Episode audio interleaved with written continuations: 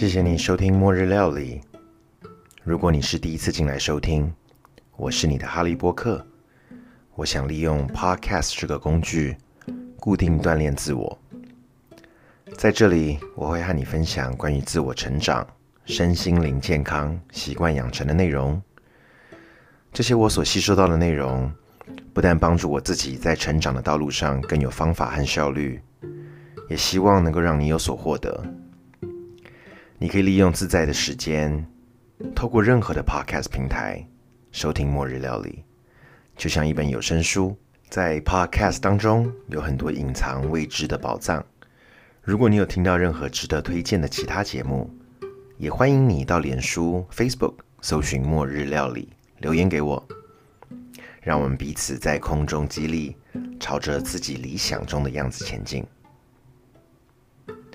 今天我想要和你分享一个概念，来自我六月的读书报告，向火箭科学家学习思考逻辑，Think like a rocket scientist，是他中间所提到的，叫做第一性原理，First Principle。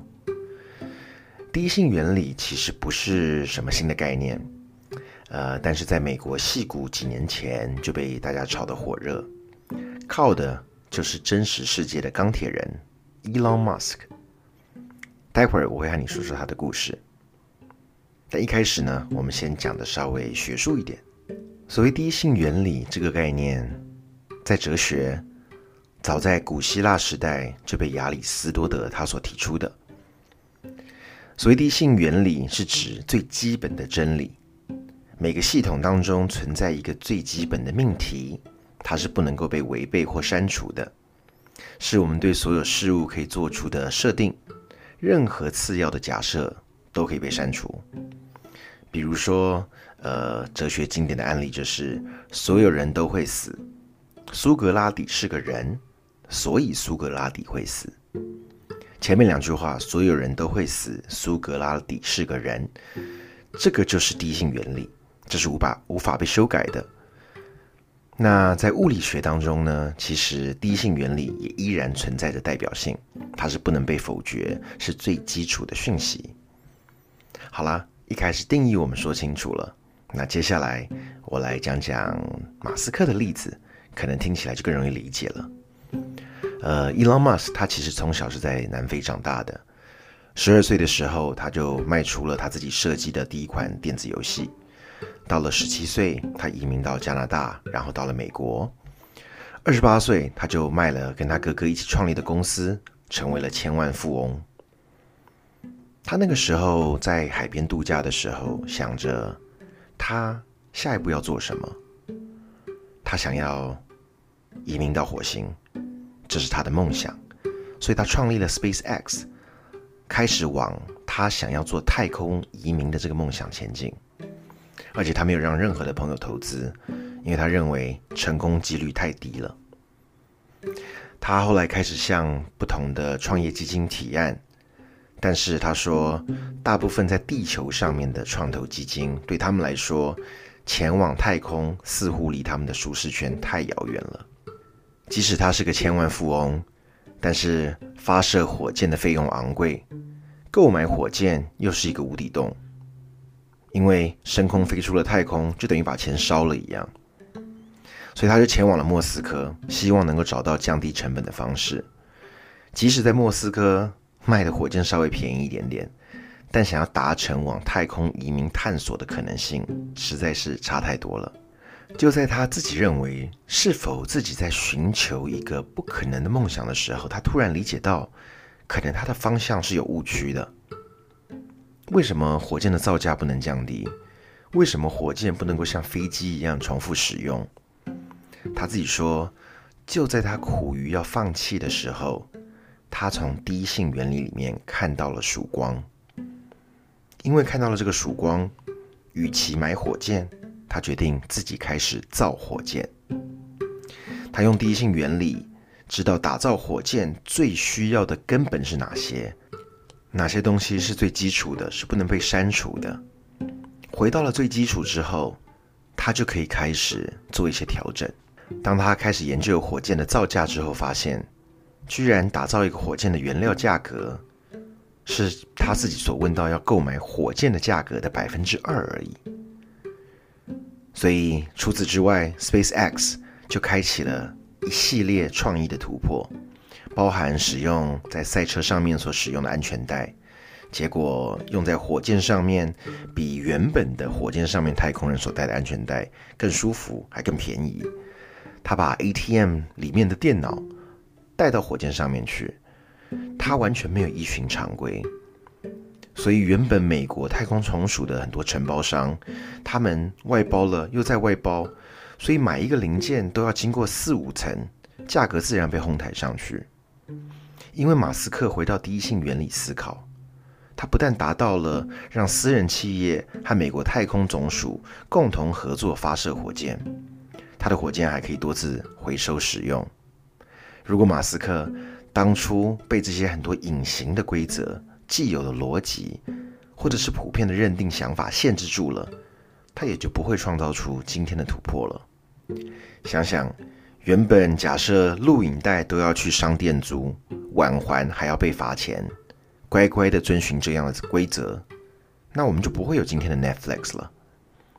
如果需要投资基金，都要只能找银行，只遵循这样的规则。也就不会有今天的 Kickstarters。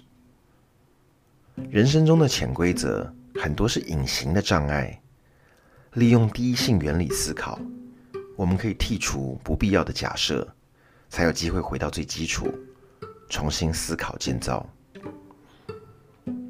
我们小时候想象自己未来美好的人生是什么样子？人生当中成功的定义是什么？你对于成功的定义是来自于父母？老师、媒体、朋友，还是商业的行销手段，有太多的声音在我们身边围绕，也只有砍掉周围的讯息，回到第一性原理思考，就有可能找到属于自己愿意投入一切去努力的动机。不是别人所刻画的，不是别人所设计的，是一个属于你自己，让你从内心深处。感受到满足、快乐、充实的美好人生。我所理解的第一性原理，就是回到最基础、最基本的元素，这是不能被取代的。除此之外，大胆的质询自己：哪些是必要的？哪些是可以被替换的？哪些是可以改进的？哪些是可以被颠覆的？我们休息一下，等一下末日料理回来。也要用低性原理来思考。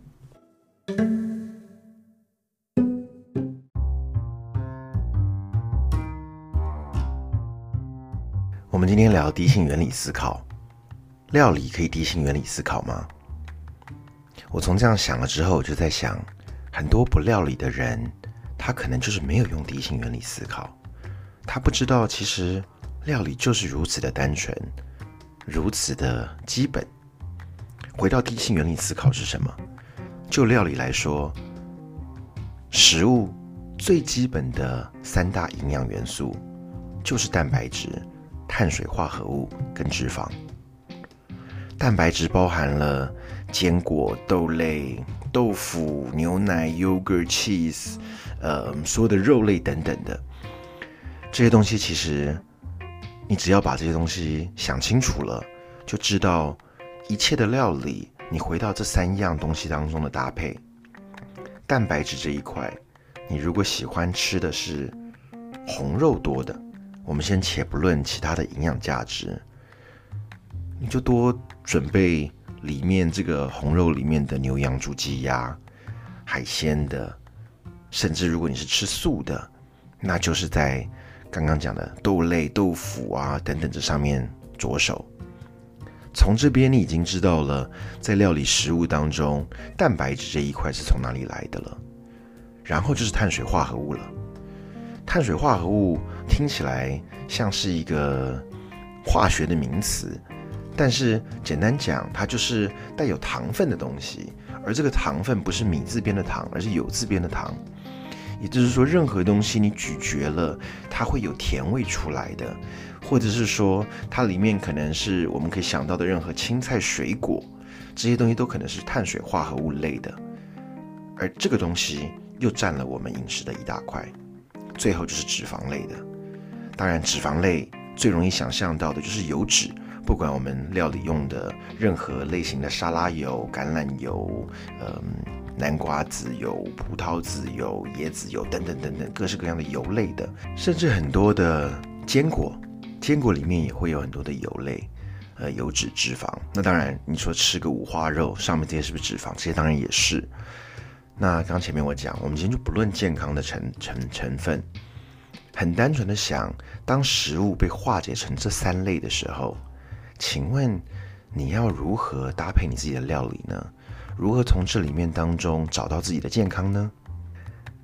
前几天我和一个很注重健康的朋友聊天，他说，其实。他对吃真的不在乎，他因为觉得料理实在是太麻烦了，他不知道怎么样做菜，但他又很注重健康，所以呢，他只好常常吃鸡胸肉，吃煮鸡蛋。我说 no no no，他明明在外面吃很多不同好的餐厅，他其实吃过很多食物的，但为什么会给自己这样子一个隐形的限制呢？那是因为他觉得料理好麻烦，或者他从小看到在家里爸爸妈妈烧菜，烧完菜之后是一个什么样子的状态，所以他给自己这样的限制。但当我们把食物分成这三类之后，他一听他就懂了。哦，他蛋白质需要什么样子的，碳水化合物需要什么样子的，脂肪需要什么样子的时候，他如何从这里面做搭配，如何从里面再去探索。如何让自己的蛋白质做出来更好吃一点点？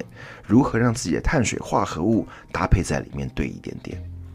其实之前在末日料里面已经多次讲到类似像这样子的概念，就是做一个沙拉的时候，肉类你想搭配什么样的肉类在里面？如果你嫌沙拉好像是呃牛羊这种动物在吃、马在吃的东西，是一堆生的东西，你难道不能够加一些？熟的、热的、温热的东西在里面吗？或者是你觉得不想要吃饭，想要戒淀粉的时候，那淀粉是属于什么？它还是碳水化合物类的。你难道不能够用其他的东西去代替饭类吗？也就是说，当我们真的回到了第一性原理，发现很多的。想法就已经，我们已经给我们自己设置了太多复杂的东西了，甚至我们有给我们自己太多既有的规范了。如何让自己不要被既有的规范困住？如何让我们自己可以在最基础的事情上面往上去建设，建设出一个属于自己的，它不需要跟人家一样的，自己会做了会满足会快乐的。这才是最重要的，不是吗？